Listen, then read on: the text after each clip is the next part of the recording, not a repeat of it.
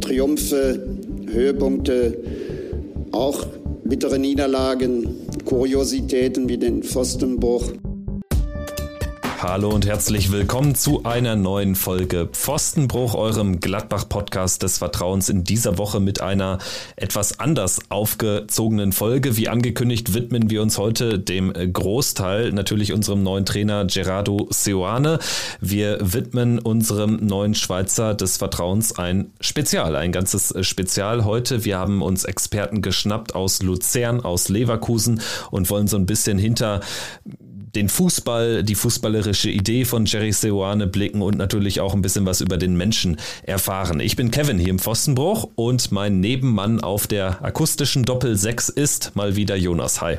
Ja, hallo. Ich bin schon richtig gespannt äh, auf das, was wir jetzt gleich noch besprechen werden und auch auf die Interviews, auch wenn ich es natürlich schon gehört habe, aber irgendwie freue ich mich dann für alle Zuhörer auch dann mit, äh, seid gespannt, wir haben da was Schönes zusammengetragen. Bevor wir uns aber ausführlich mit äh, Seoane beschäftigen, müssen wir uns auch die aktuellen Ereignisse noch fix anschauen, denn es gab ja ein bisschen was Erfreuliches aus Borussia-Sicht zu erleben an den letzten Tagen. Zum einen die Aufstiegsrunde der Frauen ist gut ausgegangen für Borussia Mönchengladbachs Frauenteam. Sie sind aufgestiegen in die zweite Bundesliga, haben das Heimspiel im Borussia Park 2 zu 1 gegen die SV Elversberg gewonnen und auswärts dann im Saarland mit 3 zu 1 1, also war eine souveräne Geschichte am Ende und äh, vor allen Dingen auch die knapp 9000 Zuschauer, die es ja waren bei Gratis-Eintritt im Borussia Park, das ist eine echt äh, gute Sache und äh, das äh, kann einen für die Frauenmannschaft natürlich nur freuen. Gut, dann würde ich sagen, schauen wir uns den zweiten Punkt an und da hat ein Neuzugang da gibt es noch nicht so viele, aber da hat ein Neuzugang eine schöne Geschichte geschrieben und zwar Grant Leon Ranos, der Armenier, gekommen, ablösefrei vom FC Bayern München 2. Der spielt mit seiner armenischen A-Nationalmannschaft in Wales, gewinnt nicht nur 4 zu 2, sondern erzielt auch zwei Tore. Also der darf im Borussia-Trikot gerne so weitermachen, Jonas.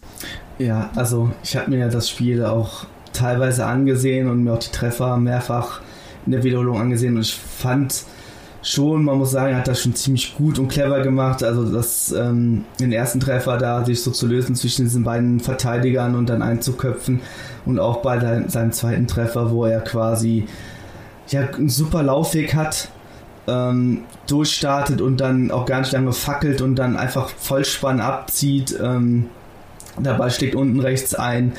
Es ist ja von vorn bis hinten einfach geil gemacht gewesen von ihm. Ähm, was ich so denke, ist, er ist offensichtlich nicht so ein Typ Spieler oder Stürmer, den wir da geholt haben, der jetzt wie ein Oscar Fraulo oder sag ich jetzt mal ein Andreas Paulsen jetzt so irgendwie noch ein bisschen Anlaufzeit brauchen würde. Ich glaube auch eher, dass von ihm so eine Kategorie Skelly vielleicht stecken könnte oder Netz. Gut, Netz hat auch so ein paar Profi-Einsätze natürlich schon gehabt bei der Härte, aber war jetzt nicht so mega erfahren. Aber äh, nichtsdestotrotz habe ich da schon große Hoffnung inzwischen, dass das mit Ranos ein schon guter Griff war. Ob das jetzt ähm, am Ende dann dazu reicht, dass er Stammstürmer, Stammspieler ist oder ob er dann vielleicht von der Bank kommt. Also mir wäre beides da absolut recht. Ich meine, es äh, fängt schon damit an, dass es nicht selbstverständlich ist, für einen 19-Jährigen in einer A-Nationalmannschaft zu spielen. Klar, das ist jetzt auch nur Armenien, aber Armenien ist auch nicht Liechtenstein oder San Marino. Und er hat jetzt tatsächlich aus äh, den ersten beiden Spielen, es war ja dann schon sein zweites Spiel, jeweils äh, zwei Tore erzielt, also vier Tore aus den ersten zwei Spielen. Ich glaube, danach gab es jetzt noch das Spiel gegen Lettland, was die Armenier auch gewonnen haben. Da traf er dann nicht, aber gespielt hat er scheinbar schon. Ja, also ich habe jetzt nur das 1 zu 0 per se mir angeguckt, aber auch da, bevor der Treffer halt fiel, hat er auch einen ganz klugen Laufweg, hat da einen Doppelpass gespielt, ist durchgestartet in die Tiefe, hat da so einen Gegner abgeschüttelt. Der Ball ist dann nicht im Tor unterge untergegangen. Ähm, der Klärungsversuch, der war dann wohl dann nicht so ordentlich, sodass halt dann Armeen direkt im zweiten dann direkt wieder angreifen konnte und dann hat dieses Tor fiel. Also er hat auch da seine Aktien in gewisser Weise an diesen Treffer. Armenien hat, glaube ich, dann letzt, äh, hat ähm, Armenien dann noch per Foul später dann gewonnen. Das habe ich aber alles nicht mehr gesehen. Aber in Summe muss man echt sagen, dass so jetzt für so einen 19-Jährigen, der wird jetzt zwar 20 Jahre alt, aber das ist schon echt stark, was er da zeigt. Ähm, genau. Also ich habe da schon gute Hoffnung, dass es was mit ihm wird. Vor allen Dingen, er muss ja gar nicht mal so viel zeigen, so viel Gutes, um ihn dann am Ende positiv bewerten zu können, denn er hat ja auch kein Geld gekostet. Also das ist natürlich eine ganz wichtige Komponente. Du hast Paulsen angesprochen, du hast Fraulo angesprochen. Gerade Paulsen war ein absolutes Missverständnis. Das kann man ja auch abschließend beurteilen, bei Fraulo noch nicht. Aber das sind Spieler, die haben richtig viel Kohle gekostet. Dementsprechend kann er uns ja nur positiv überraschen. Und wir sollten ihn jetzt auch nicht überfrachten mit irgendwelchen Lobhudeleien. Aber das ließ sich tatsächlich schon sehr, sehr gut an. Allein die Tatsache, dass er in Wales, ich meine, das ist auch eine Nationalmannschaft, die wir zuletzt bei ähm, der, der Weltmeisterschaft gesehen haben, die sich für Europameisterschaften qualifiziert hat. Es ist jetzt auch keine ganz kleine Fußballnation, wo Armenien da 4 zu 2 gewonnen hat und Ranos eben mit seinen zwei Treffern. Um da vielleicht noch gerade anzuknüpfen, Wales ist tatsächlich nicht irgendeine Mannschaft. Ich habe mir das auch dann im Nachgang angeguckt, was denn da für Verteidiger rumlaufen. Also ich glaube, da war dieser Ben Davis heißt er, der ist von Tottenham zum Beispiel. Äh, die anderen beiden sind, glaube ich, auch bei irgendwelchen Premier League Clubs untergebracht. Ob Leeds United war einer davon, AFC Bournemouth. Also es ist jetzt auch nicht so, dass er da gegen irgendwelche, keine Ahnung, Spieler aus zweit- oder drittklassigen europäischen Ligen da äh, an, kämpfen, anspielen musste, wie auch man das jetzt nennen möchte. Was ich damit meine ist, es ist ja auch schön, dass wir jetzt mal so ein paar positive Nachrichten auch in so einem Art Sommerloch haben und worauf wir uns so ein bisschen mal so ein bisschen hochziehen können ähm, und da vielleicht auch ein bisschen Vorfreude einfach entwickeln. Und äh, Stichwort Vorfreude, die dürften wir auch entwickeln auf den Pflichtspielauftakt in dieser Saison, denn Borussias Pokalgegner wurde ausgelost am Sonntagabend. Wir haben ganz schön lange warten müssen auf das Pokallos. Am Ende waren noch äh, vier Mannschaften im äh, Topf der Amateure. Der SV Oberachern wurde dann gezogen. Es gab dann also eine 25-prozentige Wahrscheinlichkeit, dass es erneut gegen Oberachern gehen würde. Die haben allerdings jetzt ihr, ihr ähm, Breisgau-Derby bekommen gegen den SC Freiburg. Dann wurde gezogen der TUS Bersenbrück und dann kam Borussia Mönchengladbach und ich muss sagen, ich war am Ende schon schon so ein bisschen nervös, weil so ein Pokalauftakt gegen die anderen beiden, in Anführungsstrichen Amateurclubs, die noch im Topf waren, nämlich ähm, Eintracht Braunschweig als Zweitligist und Arminia Bielefeld, das hätte ich jetzt nicht unbedingt haben müssen. Also das ist jetzt äh, die deutlich bessere Story am Ende. Ja, ich habe mich ja auch schon relativ deutlich positioniert gehabt. Also ich hätte das jetzt mir auch gerne erspart gegen Bielefeld oder gegen Braunschweig. Ähm, das Spiel ist ja nicht so geworden. Ähm, ist natürlich ein sehr schönes Los mit ähm, Versenbrück ja, erfreulich für uns, ähm, dass wir so ein, so ein Los gezogen haben. Perfekt, also perfekt, allein diese Bilder, die man dann gesehen hat, dann aus der Kreissparkasse, äh, wo dann gejubelt wurde, dass es schon Meme-Potenzial gibt, der Twitter-Account, der mitgemacht hat, also es entwickelt sich so ein bisschen so eine Richtung ähm, BSCH steht so ein bisschen, hab so das Gefühl. Da haben wir auch eine ganz gute Freundschaft noch im Nachgang aufgebaut. Ja, der Twitter-Account äh, von Bersenbrück, der entwickelt sich wirklich äh, zu einem richtig stabilen Account. Vor allen Dingen gibt es da auch echt äh, viele interessante Infos. Also da wird jetzt die neue Berühmtheit sozusagen auch genutzt tatsächlich sehr, sehr interessant lohnt es sich, äh, dort mal vorbeizuschauen. Und ich habe auch unter anderem dank des Twitter-Accounts äh, vom TUS Bersenbrück ein paar Infos noch herausgesucht über diesen Verein. Die sind schon zum zweiten Mal im DFB-Pokal dabei. Das Debüt ist allerdings 33 Jahre her. 1990 erste Pokalrunde gegen Hannover 96, also auch noch ein Niedersachsen-Derby, 0 zu 4 verloren. Man hat damals gespielt im heimischen Hase-Stadion. Hase-Stadion wegen des äh, Flusses Hase Hase, ein Nebenfluss der Ems. Und die Information, die ich noch von dem Admin bekommen habe, ist wirklich äh, brandheiß sozusagen. Damals waren knapp 4000 Leute da und es war so heiß, dass die Feuerwehr nicht zum Löschen, sondern zum Abkühlen gefordert war. Die Antrittsprämie für äh, TUS Bersenbrück betrug 5000 D-Mark. Stark. Hat sich ja dann äh, richtig gelohnt, außer dass man dann gegen einen Verein wie Hannover 96 gespielt hat. Ist natürlich auch interessant, dass es genau 33 Jahre her ist, also quasi mit meinem Geburtsjahr, mit dem WM-Titel für Deutschland 1990, hat, ist es das zuletzt, hat es das zuletzt gegeben, dass dieser Verein beim DFB-Pokal dabei war. Es ist schon eine verdammt lange Zeit. Und diese Freude, die man dann natürlich dann gesehen hat, das erklärt es ja nochmal mehr. Ja, Bersenbrück, eine Kleinstadt, 8850 Einwohner zwischen Osnabrück und Kloppenburg gelegen. Der Dümmer, den kennen vielleicht manche, ist nicht weit weg, einer der größten Seen in der Region, generell ein Riesensee. Und äh, wenn wir sportlich drauf schauen, es ist ein Fünftligist, genauso wie Oberachern übrigens. Äh, sie haben den niedersächsischen Amateurpokal gewonnen. Zur Erklärung, es gibt ja zwei Landespokale in Niedersachsen, weil Niedersachsen neben äh, Westfalen und neben Bayern einer der Fußballverbände ist mit den meisten Mitgliedern, bekommen sie ja zwei Startplätze im DFB-Pokal und die Niedersachsen, die machen, haben ein ganz spezielles System, da spielen die Dritt- und Viertligisten in einem eigenen Pokal und alles, was darunter ist, also fünfte Liga abwärts, spielt einen eigenen Pokal Pokal und Bersenbrück hat das Finale dieses Wettbewerbs gegen Spelle Feenhaus, wer kennt es nicht, klar gewonnen und ist jetzt so qualifiziert für den DFB-Pokal. Und tatsächlich haben die sogar einen Ex-Profi in ihren Reihen, nämlich den Niederländer Jules Reimering. Der hat lange Zeit für Osnabrück, aber auch für Energie Cottbus gespielt, stand schon in einem Pokal-Halbfinale mit Cottbus. Also das ist äh, ein Name, den kann man vielleicht kennen. Er hat auch zuletzt jetzt um zwei weitere Jahre verlängert, also das wird der Schlüsselspieler Spieler von Bersenbrück sein. Ich kann jetzt nicht mit so vielen tollen Fakten mithalten, wie du es jetzt getan hast. Aber was ich noch so mitbekommen habe, ist ja auf jeden Fall, dass Bersebrück die stärkste Offensive in der Oberliga gestellt hat. Also das habe ich mir so ein bisschen von dem Admin dann auf Twitter auch erklären lassen. Echt absolut sympathisch, macht echt Spaß mit ihm da zu kommunizieren, das einfach mal mitzulesen. Das ist wirklich so, so ein bisschen Fußballromantik ist zurückgekehrt. Ähm, ich kann einfach nur sagen, dass wir jetzt wirklich einfach, ich habe Bock drauf auf diese erste Pokalrunde, auch wenn ich vermutlich dann nicht dabei sein kann, weil ich da auf dem Weg in Richtung Urlaub bin.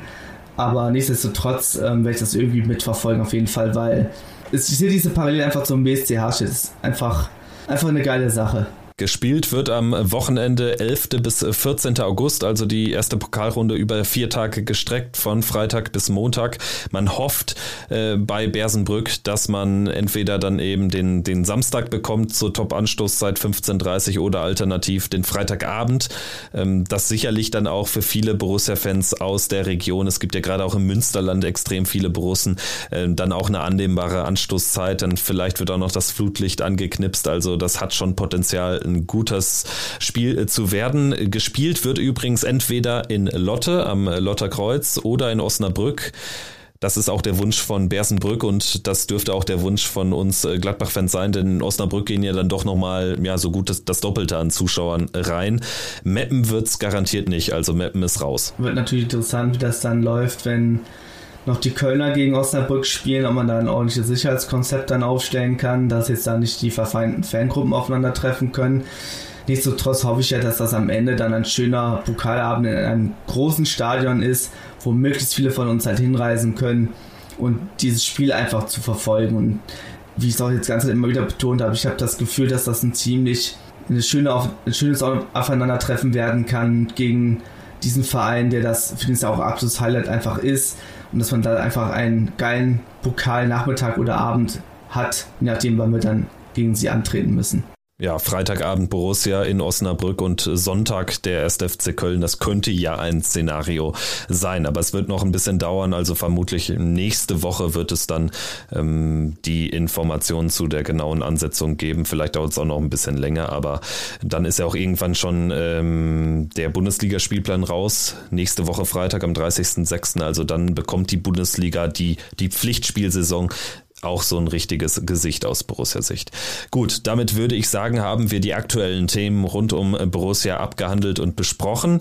Und jetzt würde ich dann überleiten zu dem Gerardo Seoane Spezial. Es ist sicherlich eine, eine interessante Folge jetzt auch ähm, für uns gewesen in der Vorbereitung, denn ähm, ich habe äh, zwei Interviews aufgezeichnet, einmal mit Daniel Wirsch, einem Reporter von der Luzerner Zeitung und einmal mit Timo Schwarz, einem Kenner von Bayer 04 Leverkusen. Er ist auch häufig schon in Podcasts ähm, dabei gewesen, hat da die Sicht der Dinge aus äh, Leverkusener Sicht geschildert und vor allen Dingen hat er auch ein äh, Bayer 04 Blog, also definitiv auch ein Mann mit Expertise. Also wir haben diese zwei Leute eingeladen uns Rede und Antwort zu stehen. Und tatsächlich sind daraus interessante Gespräche geworden. Ich würde sagen, Feuer frei. Ich drücke den Kollegen Daniel Wirsch von der Luzerner Zeitung erstmal ab und dann sprechen wir gleich mal drüber. Zugeschaltet ist jetzt unser erster Gast in der heutigen Sendung. Sein Name ist Daniel Wirsch. Er ist der zuständige Reporter für den FC Luzern bei der Luzerner Zeitung. Ich denke, das ist soweit korrekt. Hallo. Das ist richtig, ja. Hallo.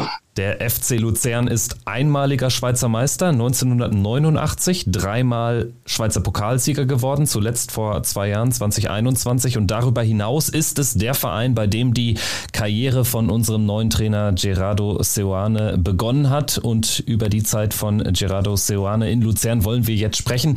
Seoane am 30. Oktober 1978 in Luzern geboren. Kann man sagen, das ist ein waschechter Luzerner? Das kann man so sagen. Also seine Eltern kommen aus Galicien in Spanien, wohnten in Rothenburg, das ist so eine Vorortsgemeinde von Luzern, ist dort aufgewachsen, studierte Lehrer, ist also Pädagoge eigentlich und ja, war Junior beim FC Luzern, hat alle Juniorenstufen durchgemacht beim FC Luzern, war dann ein Riesentalent als 17-Jähriger, kam er in der ersten Mannschaft zum Einsatz, leider nur ein Jahr lang. Dann verließ er den Club und ging zum FC Sion. Das Geld lockte ihn ein bisschen als junger Spieler. Ja, sehr interessant. Also äh, tatsächlich Rothenburg ist mir jetzt auch schon aufgefallen. Da hat er ja zum ersten Mal gegen den Ball getreten offensichtlich und ist dann mit äh, zwölf äh, zum, zum großen Verein, zum großen Stadtverein, zum FC Luzern gegangen. Bis 1997 hat Seoane dann insgesamt sieben Jahre das Trikot des FC Luzern getragen und dann nochmal zum Ende seiner Karriere ist mir aufgefallen von 2007 bis 2010. Mit 31 Jahren ging dann die Karriere schon zu Ende. Was war da der, der Grund für dieses äh, frühe Ende? Ja, mit dem Trainer Rolf Ringer, ehemaliger Trainer des VfB Stuttgart, harmoniert es nicht mehr so am Schluss und der hat ihn dann rasiert, kann man sagen, als Spieler. Er war Captain der Mannschaft, Innenverteidiger, der Kopf des Teams und er musste dann gehen weil die beiden sich nicht mehr verstanden hatten. Jetzt äh, haben Sie ja eingangs erzählt, also es war ein großes Talent. Am Ende ist aber nicht so die größte Spielerkarriere dabei rausgekommen. Spielten da auch Verletzungen eine Rolle oder ist er zu früh äh, die, des Geldes wegen dann nach Sion gegangen? Also was waren die Gründe dafür, dass es dann am Ende jetzt nicht so die herausragende Spielerlaufbahn wurde? Ja, das war sicher der Grund, dass er halt zu früh das Geld suchte, dass er zu früh zum FC Sion wechselte und Sion ist da ein richtiger Chaos-Club in der Schweiz, also mit dem Präsidenten Constantin, der ist auch jetzt Präsident, der ist jetzt äh, mit dem Team abgestiegen, obwohl sie viel Geld investieren in die Mannschaft. Balotelli war noch der Superstar, den sie für 2,8 Millionen Jahresgehalt im Team hatten und alles ging den Bach runter und das war vor, vor 20, 30, 25 Jahren schon so, als Seoane zum FC Sion ging, war das, war das schon äh, problembehaftet, dass er in dieser Zeit halt nicht richtig zur Geltung kam äh, damals und ähm, ja, halt, halt schon, schon früh äh, große Karriere machen wollte, statt beim FC Luzern sich langsam zum Super League, Nationalliga hieß es damals noch, die höchste Liga in der Schweiz, ausbilden ließ und, und, und so ist es halt gekommen. Er sagt jetzt im Nachhinein auch, ich habe Riesenfehler gemacht, dass ich da nicht äh, länger noch beim Heimclub, äh, beim Heimatverein geblieben bin und äh, mir mehr Zeit gelassen hätte für meine Karriere. 2011, also nach Ende seiner Spielerkarriere, begann dann unmittelbar seine Trainerlaufbahn. Er hat dann diverse Jugendmannschaften des FC Luzern trainiert. Es ging dann schlussendlich hoch bis zur ersten Mannschaft und im Januar 2018 wurde Gerardo Seoane dann mit 39 Jahren bereits Cheftrainer der ersten. Kam das damals überraschend oder, oder was waren die Gründe? Nein, das war, er war wirklich wie als Fußballer schon, als 17-Jähriger. Damals hatten wir schon alle von ihm gehört, vorher schon, dass es ein Riesentalent ist. Und so war es auch als Trainer. Da hatten wir schon zwei, drei Jahre vorher, hatten wir von ehemaligen Fagnon-Spielern, also Profis der ersten Mannschaft, die dann bei der U21 trainiert hatten, äh, gehört, da ist ein Riesentrainer am Werk. Das, das kann nicht mehr lange gehen, bis der zur Geltung kommt im Profibereich. Und wir, als wir uns sahen, wir haben uns im Club natürlich immer wieder gesehen, ich als Reporter der Luzerner Zeitung, er als Trainer der ältesten Juniorenmannschaft. Und äh, es war wie, wie ein so eine Wette ein bisschen, wann kommst du jetzt, wann wirst du die erste Mannschaft übernehmen? Und, und er hat dann immer gelächelt, bisschen cool, ja schauen wir mal und so hat sich da nicht ins äh, Licht gerückt oder so, wartete ab, hat mehr Geduld gezeigt in diesem Bereich als als, als Spieler. Und dann, als ähm, Markus Babel da in die Krise geriet, er war über drei Jahre Trainer beim FC Luzern, hat gute Arbeit geleistet. Am Schluss war da, braucht es einen neuen Impuls im, im, im Winter, Winterpause der Saison 2017-18 und dann kam der Club selber darauf, dass man dem größten Talent, Trainertalent eine Chance geben sollte.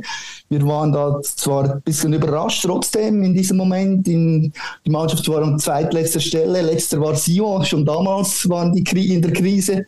Und trotzdem war es eine sehr heikle Situation und jetzt einen jungen Trainer, der noch nie Profis trainiert hatte, in die, als Trainer, als Cheftrainer zu nehmen, als Interimstrainer. Es war schon ein bisschen gewagt. Wir waren da auch nicht ganz sicher, was da kommen würde, obwohl wir so viel Gutes gehört hatten über ihn. Aber er war da top vorbereitet. Von, vom ersten der Pressekonferenz an schon hat man gespürt, dass er die sechseinhalb Jahre als Juniorentrainer genutzt hatte, um sich auf diesen Moment vorzubereiten. Und, und es, es lief von Anfang an, vom Trainingslager an, vom ersten Moment an, hatte man gespürt, da ist ein Mann am Werk, ein Cheftrainer, der, der die Zügel in der Hand hält und das super macht mit der Mannschaft. Er ist ja dann am Ende sogar von dem vorletzten Platz in diesem halben Jahr mit seiner Mannschaft nach oben gestürmt, ist, glaube ich, dann Dritter geworden. Korrigieren Sie mich ansonsten. Das ist richtig. Es gab da, es gab da 17 Spiele, Rückrunde, Entschuldigung, wenn ich da äh, reinspreche, aber 17 Spiele gab es in der Rückrunde. Er machte 34 Punkte. Das hat es für den FC Luzern nie, noch nie gegeben. Ein Zweierschnitt pro Spiel und machte Riesenarbeit. Es war ein Miteinander mit der Mannschaft das Teamgefüge stimmt, es war kein Star da, der Trainer war praktisch von Anfang an der Star und hat alle mitgenommen. Das, ganz, ganz wichtig war die Dynamik von der Bank aus, dass jeder, der reinkam, brachte frischen Schwung und das, das ist ja das, das Außerordentliche an Jerry Seane, wie ich finde, auch bei den Young, Young Boys Bern, als er dort übernahm. Er hat immer die, die Auswechselspieler, das ganze Team mitgenommen und so war es natürlich äh, unglaublich starke Mannschaftsleistung am Schluss, dass, dass der FC Luzern so gut dastand in der Saison. Ähm, vielleicht einmal dazwischen noch die Frage, Sie haben jetzt auch gerade von Jerry Seruane gesprochen. Das ist ja die Kurzform letztendlich. In Deutschland, in seiner Zeit in Leverkusen, hatte ich so das äh, Empfinden, dass äh, quasi keiner diese Kurzform nutzte. Ist das so etwas, was er einem anbieten muss oder spricht in der Schweiz jeder nur von Jerry Seruane? Ja, bei uns ist natürlich schon ein bisschen anders. Ich glaube, die Größenverhältnisse sind ein bisschen anders als in Deutschland. Und wenn einer aus Rotenburg kommt und der andere aus Kriens und aus der Stadt Luzern, das ist ein bisschen äh, ein größeres Dorf vielleicht. Und man, äh, vor allem im Fußball ist man da sehr offen und ist sehr schnell per Du. Das tut sich, sagt man in der Schweiz. Und da, er, er stellt sich halt so vor, äh, ich habe ihn, trifft man sich dann halt auch mal auf dem Spielplatz mit den Kindern und auch mit meiner Frau und mit den Kindern hat sofort gesagt, mit der Cherry, das gehört sich hier so. Also machen fast alle so, dass, dass sie auch als Trainer sich da nicht irgendwie der, der große Mister spielen oder so. Und das Jerry ist auch in dieser Hinsicht natürlich sehr nahbar. Wenn wir nochmal vielleicht ein bisschen detaillierter auf dieses äh, halbe Jahr von Jerry Seoane beim FC Luzern äh, zu sprechen kommen, was hat ihn denn wirklich ausgezeichnet oder was hat den Fußball der Mannschaft damals ausgezeichnet? Was ist konkret besser geworden unter ihm, dass man da vom vorletzten, das müsste ja dann der neunte Platz gewesen sein, bis auf den dritten hochgestürmt äh, ist?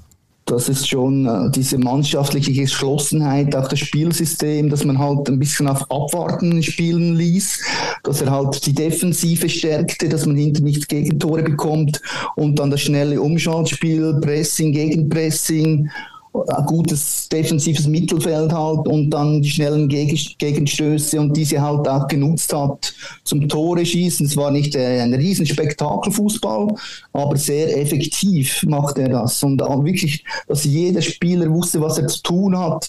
Es, gab da Rechtsverteidiger, der vorher praktisch nicht zur Geltung gekommen ist. Er schoss plötzlich ein Tor, ein Riesentor in der 93. Minute, kann ich mich erinnern, gegen den FC Zürich zum 2 zu 1 Sieg ins Lattenkreuz. Wunderbarer Treffer, das ganze Stadion stand. Es war schon äh, speziell, wie er das hingebracht hat in so kurzer Zeit. Und er hat jetzt auch bei seiner Antrittspressekonferenz in Mönchengladbach so ein bisschen durchblicken lassen, dass er schon ein Trainer ist, der ähm, dann auch mit äh, den Spielern arbeitet, die er da vorgestellt bekommt. Also jetzt irgendwie nicht so derjenige ist, der, der jetzt ganz explizit da auf, auf äh, einen gewissen Stamm an Spielern zurückgreifen muss, äh, beziehungsweise da jetzt auch in Zusammenarbeit mit der sportlichen Leitung da einen Kaderplan erarbeitet.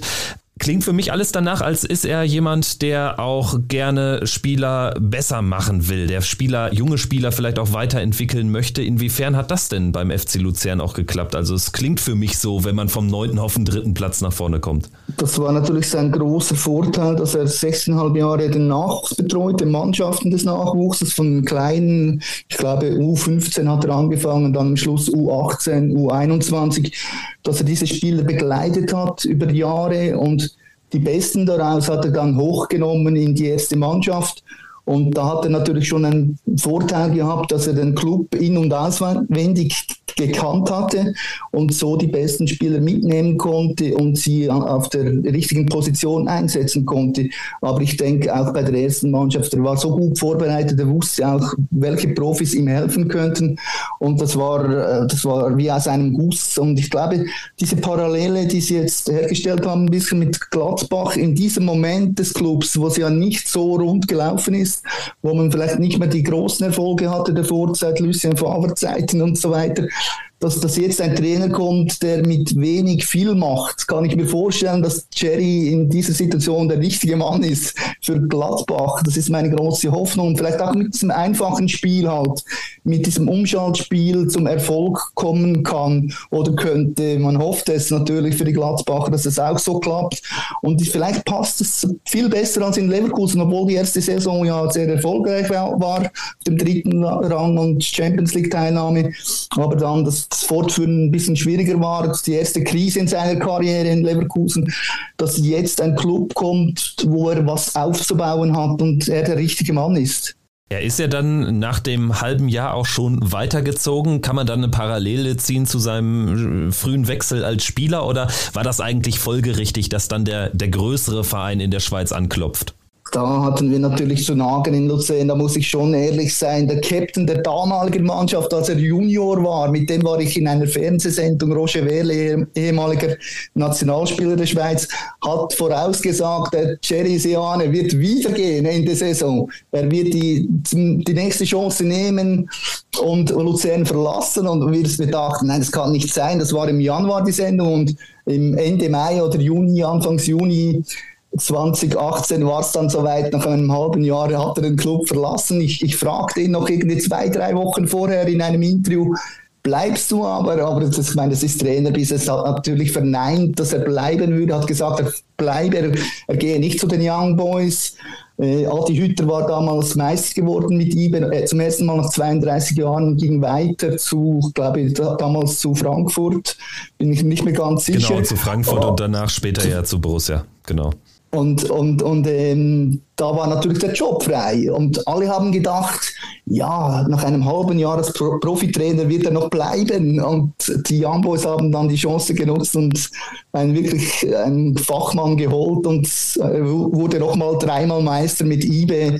Und für uns war es sehr, sehr bitter. Und die Fans haben ihn das übel genommen mit Transparenten an seinem Wohnort in Hergiswil, ist auch nicht, auch unweit des Stadions, vielleicht fünf Fahrminuten und die haben transparente, ja, üble, übler Sorte ihn gemacht, als er den Club verlassen hatte, zum zweiten Mal eigentlich, ja. Das ist schon ein bisschen hängen geblieben und ich habe dann auch bei den Berner Kollegen eigentlich gewarnt, wenn er eine gute Saison haben würde in Bern, dann wäre er auch wieder weg, aber das hat sich dann beruhigt. Er war dann doch drei Jahre dort erfolgreich am Werk in Bern. Und wie ist das Standing von äh, Jerry Seoane in Luzern heutzutage mit so ein paar Jahren Abstand? Ja, bei den Fans würde ich meinen, ist er immer noch, ja, ja, man, man sieht natürlich den Erfolg, den er hat, jetzt vor allem in Bern und auch in Leverkusen, aber die Club, wenn die, die, wirklich die Fans, die mit Leib und Herz dabei sind, haben das immer noch ein bisschen, nehmen das immer noch übel, denke ich. Und auch bei mir ist ein bisschen was hängen geblieben, muss ich schon sagen. Obwohl ich, äh, es ist halt das Business, das Geschäft, die Möglichkeiten, die er hatte und er hat sie auch genutzt und da muss man äh, den Hut ziehen davor, was er geleistet hat, bis jetzt das in der letzten Saison, wo es nicht mehr so lief in Leverkusen. Jetzt äh, haben Sie ja schon erwähnt, also bei Ihnen ist auch so ein bisschen was hängen geblieben, aber generell, wie war er so kommunikativ? Also wir haben jetzt mit Daniel Farke in Gladbach einen Trainer gehabt, der kommunikativ viele Fehler gemacht hat. So muss man es letztendlich analysieren, der nicht immer so die Fans abholen konnte, viel schön geredet hat. Wie war äh, Seoane kommunikativ? Gerade Sie als direkter Reporter äh, müssen dazu ja was sagen können. Ja, es war natürlich eine Erfolgsstory bei uns. Das ist schwierig zu. Ich, ich habe eigentlich immer gerne, wenn man sieht, wie einer reagiert, wenn es nicht läuft, dann sieht man den wahren Charakter.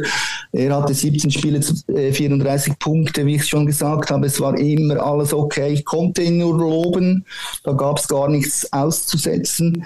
Er war einfach extrem gut vorbereitet mit dieser ersten Medienkonferenz als Profitrainer. Das habe ich so, sowas habe ich noch nie erlebt, dass er da voll parat war. Offenbar hat er sich bei Kollegen das angeguckt, wie sie das gemacht haben, bei großen Trainern und hat da einige Sachen mitgenommen, wie man sich ausdrückt, was man sagen soll, wie weit man gehen soll.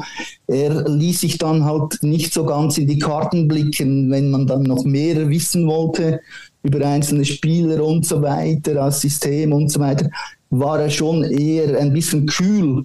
Aber das ist, äh, das ist professionelles Verhalten, das ist schwierig. Natürlich sind wir froh, um, um Randnotizen, um, um Geschehnisse in der Kabine und so weiter informiert zu werden er hat sich da schon nicht so in die Karten blicken lassen. Was hat man so vielleicht auch so aus dem internen Zirkel gehört? Wie hat er so nach innen kommuniziert, dann auch vielleicht mit der Mannschaft? War er ein guter Motivator oder ist er ein guter Motivator? Kann er also auch so ein bisschen die extra Prozent aus den Spielern kitzeln? Das war wirklich der Fall. Also da waren, die waren alle begeistert und ähm, man spürte, dass die gingen einfach durchs Feuer für ihn. Das, das hat wirklich gepasst vom wie gesagt, vom Trainingslager in Spanien, in Marbella war die Mannschaft zehn Tage und sie hat da profitiert vom ersten Moment an. Die Ansprachen waren richtig. Er konnte alles rauskitzeln. Jeder Spieler spielte auf dieser Position, wo er seine Stärken hat und konnte sich so einbringen. Und wie gesagt, auch die, die Wechselspieler, Einwechselspieler konnten sich brachten sich voll zur Geltung und so war die Mannschaft geschlossen, stark und es gab da wirklich nie nie schlechte Stimmung oder so. War durchs Band waren alle zufrieden. Also ich habe da nie, was stark von den Ersatzspielern, die sehr selten gespielt haben, habe ich nichts Schlechtes gehört. Das war natürlich auch eine besondere Situation. Man musste da punkten um oben zu bleiben. Am Schluss war es, ein, ein Riesenerfolg mit dem dritten Rang. Und es wird ja auch eine Zusammenkunft jetzt wieder geben mit einem ehemaligen Spieler von ihm, und zwar Jonas Omlin, war ja schon damals ja. Torwart in Luzern, den dürfte äh, Jerry Seoane ja noch ziemlich gut kennen. Der kennt er natürlich vom Nachwuchs schon und dann als Torhüter seiner ersten Mannschaft, die er übernommen hat mit dem FC Luzern. Der Jonas war, das kann ich auch sehr, sehr, über ihn kann ich extrem loben, also als Typ und als Torhüter. Er war in dieser Saison der einzige Spieler, der überzeugt hat beim FC Luzern, vielleicht auch Parallelen. Ich glaube, er war auch in Gladbach hat er einen sehr guten Start jetzt hingelegt, obwohl die Mannschaft nicht immer so gut spielte. Und so war es damals auch in Luzern. Er war ähm, wirklich konstant gut, stark und war dann in der Rückrunde, hat er noch eine Schippe draufgelegt. Und ich glaube, zwischen diesen beiden Seane und Omlin, da wird es sowieso laufen. Das glaube ich sicher noch schön für beide im Profileben nochmal zusammengekommen zu sein. Und tatsächlich wird Jonas Omlin jetzt nach nur einem halben Jahr in Gladbach sogar schon äh, ja durchaus als möglicher Kapitän ins Spiel gebracht. Wir haben ja jetzt so ein Vakuum. Lars Stindl, unser langjähriger Kapitän, hat uns ja jetzt verlassen, lässt seine Karriere beim Karlsruher SC in der zweiten Bundesliga ausklingen. Und Omlin hat jetzt schon in diesem halben Jahr so richtige Führungsspielerqualitäten gezeigt. Ist das, äh, oder täuscht der Eindruck? Aber das ist schon auch jemand, der dann auch mal sagt, was er denkt. Ne? Ich kann es natürlich nur aus der Ferne beurteilen. Ich, ich habe ihn einfach als, als Riesensportler äh, erlebt hier in Luzern, hat ganz, ganz schwierigen Start gehabt im ersten Spiel. 2015 war das gegen den FC Basel damals die überragende Mannschaft der Schweiz. Hatte zwei Dinger reingekriegt, einen Freistoß und dann noch ein Penalty verursacht und alle dachten, oh, das könnte es gewesen sein, hat man ihn verheizt und so weiter.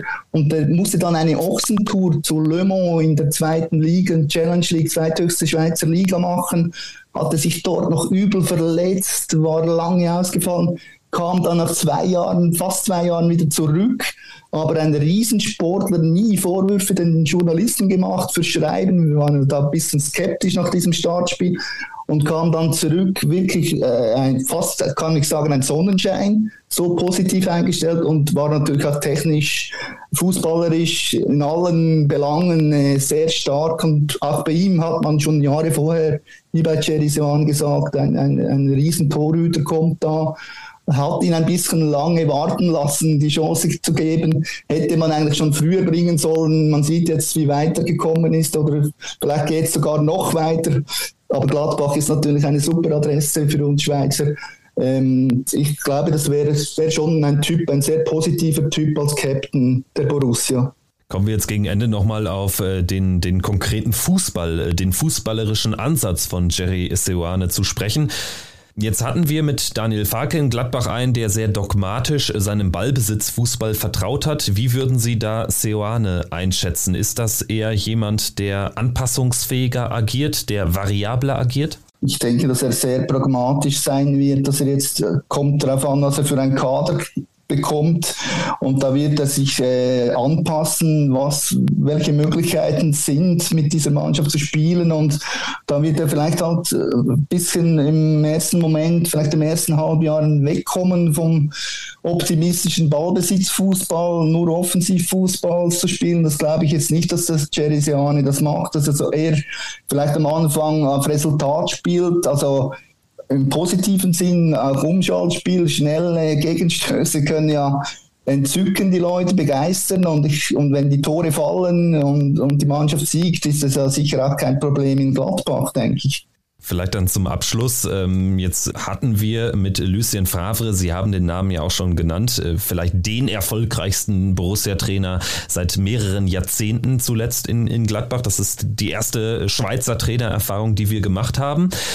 Er war menschlich vielleicht manchmal ein bisschen eigenartig, so wurde er wahrgenommen, aber hat immer noch ein, ein großes Standing, auch wenn er da jetzt ähm, vor seiner möglichen zweiten Amtszeit äh, vor einem Jahr dann kurzfristig einen Rückzieher gemacht hat.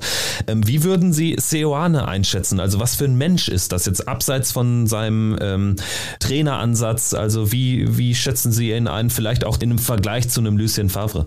Ja, es sind sicher ganz andere Typen.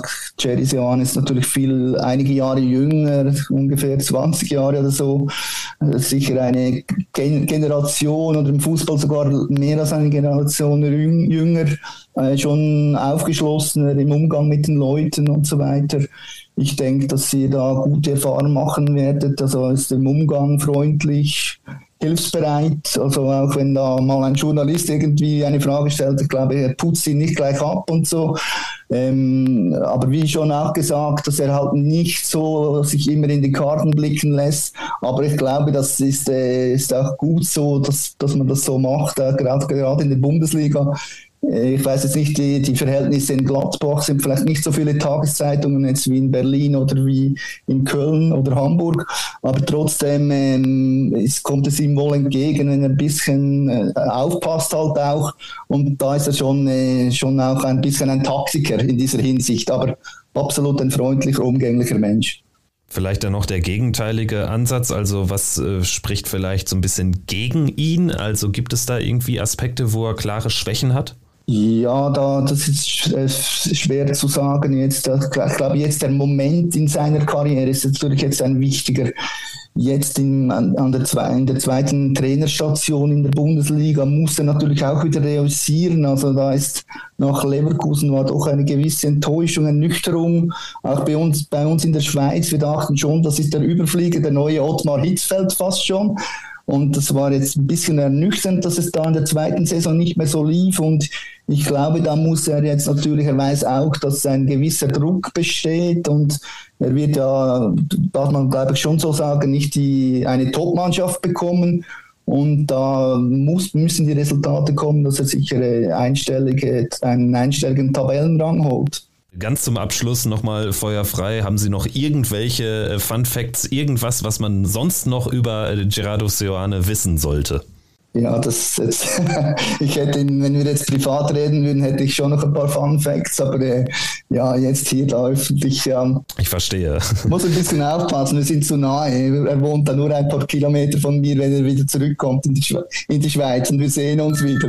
Aber äh, wie gesagt, äh, was, was, was ich vielleicht erzählen kann, ist, dass er äh, Hakan Yakin, weiß ich nicht, ob ihr den kennt. War ja, Hakan und Murat Yakin. Murat ne? Yakin ist der Nationaltrainer, ja. jetzt der Murat und der Hakan ist sein Bruder, die waren beides sehr gute Spieler. Hakan war super Techniker, der war auch beim FC Luzern die Nummer 10 in dieser Zeit, als Jerry dort spielte und ja, die beiden das sind halt so die Geschichten ein bisschen, dass man ein bisschen in den Ausgang ging und so, ein bisschen lockeres Leben. Aber ich glaube, das hat sich in den letzten Jahren natürlich auch absolut geändert bei Jerry, das äh, auch als Trainer, als Vorbild aber früher war er schon auch einer, der mal auf der Gasse war, sagen wir es mal so. Äh, okay, ich verstehe. Also das heißt, äh, wenn, wenn es da eine, eine, einen guten Moment gibt in der Saison, wenn es vielleicht am Ende was zu feiern gibt, dann kann man auch mal ein Bierchen mit ihm trinken. Dann ist er sicher dabei, ja. Er war auch hier in Luzern immer an der Fasnacht, wenn er hier war, in der Stadt wohnte oder in der Umgebung ging eine Fastnacht, weiß nicht, Karneval heißt es in Deutschland. Ich glaube, in Niederrhein seid ihr zu Hause, oder? Ja, genau, das, das ist ja eine Karnevalshochburg. Genau, passt, passt auch natürlich. Ja, da ist eine, er ging als Roger Federer an die Fastnacht. War, war sein Kostüm, seine Bekleidung. Ja, ja, ja. ja, da sind wir sehr gespannt dann auf die, auf die Karnevalszeit, ob da Gerardo Suano auch so ein bisschen mitmacht. Also wir schauen ganz genau drauf. Gut, vielen, vielen Dank an dieser Stelle für all die Informationen. Das hat sehr viel Spaß gemacht. Gerne geschehen, gerne geschehen. Super, mir auch. Danke Ihnen, ja? Schönen Tag noch, gerne geschehen. Tschüss, ciao, ciao. Soweit also Daniel Wirsch von der Luzerner Zeitung. Das war ein launiges Gespräch. Und Jonas, ich würde sagen, wir sind doch ein bisschen schlauer geworden. Gerade auch die Information, dass Jerry Seoane ja offenbar Karnevalsfan ist, ist ja durchaus interessant und bemerkenswert. Das war der absolute Fun Fact, der da bei diesem Interview herauskam. Ich fand das auch sehr bemerkenswert. Erklärt vielleicht auch, wie er sich für Leverkusen entschieden hat und auch dann vielleicht für Borussia. Ich meine, das sind ja hier Karnevalshochburgen, Köln, Düsseldorf, auch Mönchengladbach. Also hier wird auf jeden Fall Fall auf seine Kosten kommen. Ich denke mal, bei einer Karnevalssitzung von Borussia könnte er auch mal dabei sein. Ähm, da sind ja auch dann teilweise ähm, Geschäftsführungen von Borussia auch mal vertreten. Da wird er sich bestimmt wohlfühlen. Aber auch ansonsten dieses ganze Interview, ähm, so angefangen mit seiner Kindheit bis halt quasi zu seinem Spielerkarriereende in Luzern, das ist schon sehr interessant zu hören gewesen, wie er denn so als Typ ist. Er ist ja gelernter Pädagoge, heißt, er hat auch so einen Hang zu Menschen, im Umgang mit Menschen, das haben wir auch so ein bisschen schon, als wir uns im Vorlauf mit ihm beschäftigt haben, so ein bisschen rausbekommen, dass, oder auch aus der ähm, Pressekonferenz, dass er sich sehr gerne mit Spielern direkt unterhält. Ich meine jetzt gerade eben noch gelesen zu haben, dass er schon mit Netz zum Beispiel telefoniert hätte. Also solche Sachen scheint ihm da wohl, ähm, das scheint wohl seine Stärken zu sein, das scheint ihm zu liegen ist eine schöne Sache. Also ich bin sehr gespannt ähm, auf diese Person, weil er doch schon viel gelobt wird tatsächlich. Ähm, er so gute Spuren über hinterlassen hat und dieser Luzerner Jung dann hoffentlich bei uns auch solche Spuren hinterlassen werden kann. Ja, und es äh, scheint ja, also Gerardo Serrane äh, scheint ja dann doch ein Typ auch mit ähm, seinen Ecken und Kanten zu sein, weil so uneingeschränkt positiv blickt man ja offenbar in Luzern nicht mehr auf ihn, weil er damals eben, ja, des Geldes wegen äh, zu Sion gegangen ist als Spieler und dann natürlich auch nach dem Trainerdebüt, nach diesem famosen Halbjahr als Nachfolger von Markus Babbel hat er dann Luzern noch weit nach oben geführt dass er dann sofort äh, zu den Young Boys nach Bern gegangen ist. Also das scheint man ihm nicht vollends verziehen zu haben, aber insgesamt so aus journalistischer Perspektive hat Daniel Wirsch da uns erstmal grundweg positive Stimmung bereitet oder wie geht's dir? Also ich nehme, entnehme das auch deinen Ausführungen, das stimmt, oder? Also man ist eher jetzt gestärkt darin, dass man sagt, ja, das kann gut werden. Also im Gro würde ich sagen, kann man es echt positiv sehen. Also ich meine, wenn jetzt ein junger Spieler früh wechselt, das kennt man ja, Vielleicht hat er auch daraus ein bisschen gelernt bei Luzern, sage ich jetzt mal, mit diesem kometenhaften Aufstieg, wo er die Mannschaft noch äh, bis auf Platz 4 geführt hat. Platz 3, glaube ich, also von Platz, Platz 9 auf 3 in der Halbserie. Äh, man muss aber sagen, natürlich, ähm, Platz 9 heißt vorletzter Platz. Ne? Also die ja, waren genau. in Abstiegsangst und sind dann noch in Europapokal gekommen. Genau, also hat er schon wirklich in kürzester Zeit quasi seine Fußspuren hinterlassen in Luzern, als Trainer dann wohlgemerkt. Und die Chance bei EB dann Trainer zu werden, ich glaube, die ist jetzt auch nicht so oft so drin. Und ich würde sie mir sicher für ihn, das ist ja quasi wie wenn jetzt ähm, quasi der FC Bayern so ein bisschen äh, auf der Suche nach einem neuen Trainer wäre und dann gerade das äh, riesen Trainertalent auf dem Markt äh, zu sein scheint. Das ist jetzt, sag ich mal, analog jetzt mal in Julian Nagelsmann gewesen. Da greift natürlich so ein Verein dann zu, wenn er die Möglichkeit hat, auch wenn in dem Fall, ich weiß nicht, was ein Ablöse jetzt gefallen ist, aber bezahlt worden ist, wahrscheinlich nicht so viel, aber sagen wir mal, dennoch, es ist ja quasi eine Art Parallele zu sehen. Wenn man so eine Chance bekommt, dann kann ich ihm das jetzt eigentlich nicht verübeln, wenn er dann sagt, okay, IB möchte mich, wieso soll ich da Nein sagen? Klar, aber aus, aus der Sicht der natürlich, klar kann ich dann verstehen, das fällt mir natürlich nicht so toll, wenn dieser hochtalentierte Trainer dann den Verein so früh schon wieder verlässt. Aus äh, seiner persönlichen Sicht war es aber natürlich die glasklar richtige Entscheidung, denn er war extrem erfolgreich bei IB, bei den Young Boys, dreimal Schweizer Meister in Folge. Also das hat sich dann ausgezahlt und der ist dadurch dann auch international auf das äh, Trainerradar gekommen und so ist er dann am Ende zu Bayer Leverkusen gewechselt. Das äh, klingt dann zumindest nach so einer Trainerkarriere, die kann ich jetzt nachvollziehen irgendwie. Ne? Also Bayer Leverkusen oder generell deutsche Vereine gucken ja auch viel in die Schweiz und äh, Gerardo Seoane ist dann der Mann gewesen, gewesen, der auch in Leverkusen im ersten Jahr extrem erfolgreich war. Also dieser kometenhafte Traineraufstieg, er ist zunächst weitergegangen. Er ist dann allerdings auch, also der Stern in Leverkusen schnell gesunken. Und darüber unter anderem habe ich gesprochen mit Timo Schwarz und da hören wir jetzt auch rein. Wir haben jetzt einen weiteren Gast in der Podcast-Leitung. Auch er wird uns etwas über Gerardo Seoane, unseren neuen Trainer, erzählen können. Timo Schwarz ist da. Guten Tag, hallo. Guten Tag, freut mich, dass ich mit dir über Seoane nochmal sprechen darf und dann nochmal in diesen alten Zeiten schwelgen darf, weil es waren, hatte Höhepunkte, hatte Tiefpunkte, aber es ist dann auch immer noch, auch für mich war es ja nochmal sehr spannend, nochmal so in die alten Spielzeiten. Es waren ja nur anderthalb, aber immerhin reinzugehen. Und da kamen noch mal ein paar Gedanken zu hoch. Ich freue mich darüber, dass ich da mit dir darüber sprechen kann. Ja, ich bin schon sehr gespannt auf die Höhepunkte, auf die Tiefpunkte, aber auch in der Zeit von Seoane bei Bayer 04 Leverkusen. Vielleicht noch mal ganz kurz etwas zu deiner Person. Du hast ja einen Blog über Bayer 04. Ansonsten, was muss man so über dich und deine Projekte wissen? Ach, wissen muss man erstmal gar nichts. Ich habe ja, ich habe einen Fußballblog über Leverkusen, der B04-Blog. Da ist jetzt allerdings auch in dieser Spielzeit nichts geschehen. Das, was ich persönlich jetzt in dieser Saison gemacht habe, war mich wie jetzt hier in Podcasts einzuladen, weil das sich zeitlich auch ein bisschen besser ausgeht. Aber ich hoffe, dass zusammen mit der neuen Spielzeit da in dem Blog nochmal was geschieht, weil Spaß hat es mir immer gemacht. Ja, im Rasenfunk warst du auch schon mal zu Gast, ne? Da ähm, hatte ich vielleicht der ein oder andere schon mal gehört. Ja, zum Beispiel. Also kommen wir äh, zu Jerry Seoane. Der ist ja 2021 zu Bayer 04 Leverkusen gekommen, war zuvor dreimal in Folge mit den Young Boys aus Bern Schweizer Meister geworden.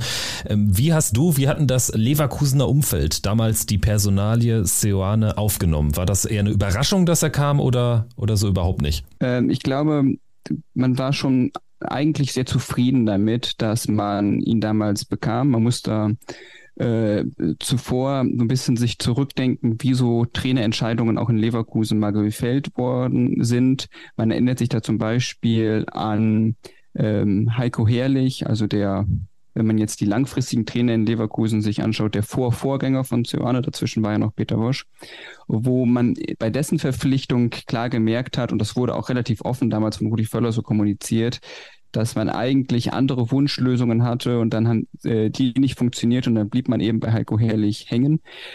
Der Start von Ceoane war insofern ganz anders, weil er eben nicht direkt mit diesem Makel als Alternativ- oder B-Lösung in die Saison ging.